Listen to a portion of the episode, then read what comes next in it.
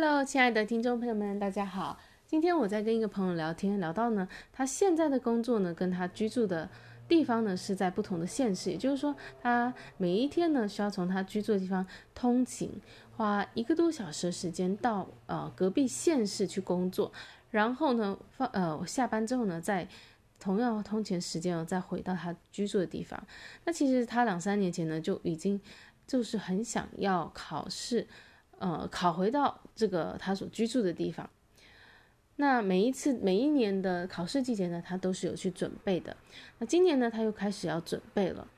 那呃，我就问他说：“你是真的很想要回到呃这个你居住的这个城市吗？然后为什么呢？”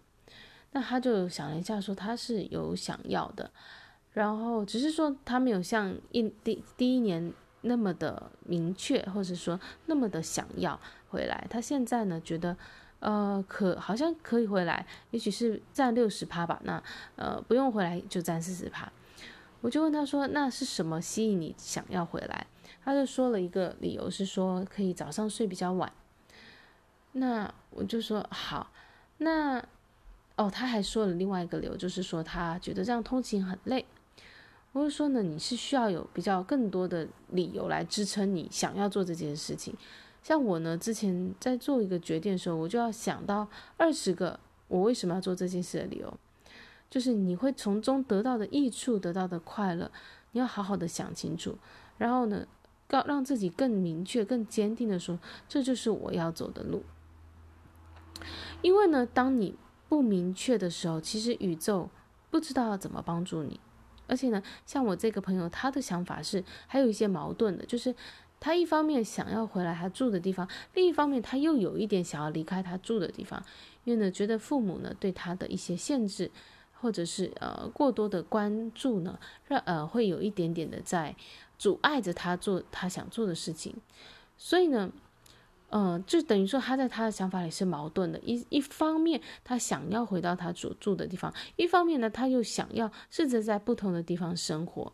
那这样呢，他的那个意念呢就没有办法很专注、很集中在他真正呃想要的这个方向上面，是也至于呢，他变成说他在做准备考试的时候，他其实并没有那么的坚定，或是那样的渴望。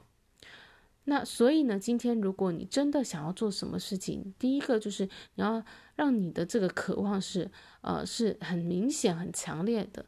这样的话，你才会有那个足够的驱动力去做这些呃，你需要为之付出的努力。所以呢，呃，就是我们要呃很清楚的知道到底我要的是什么，然后把我全部的注意力都放在我想要的这个结果上，而不是呢去去想其他的就是呃其他也可以啊，这样做也可以，那样也可以，或者是想到一些呃不想要的负面的事情，我们应该是要。把全副的注意力就关注在我们想要的这个未来上，然后让你的渴望越来越加强烈。但到一个程度呢，你的这份渴望就会来引领你，然后支持着你去做你想做的事情。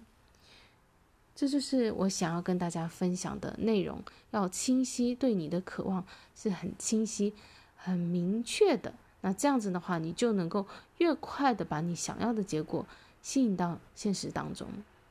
好，谢谢你的聆听，我们下一期再见，拜拜。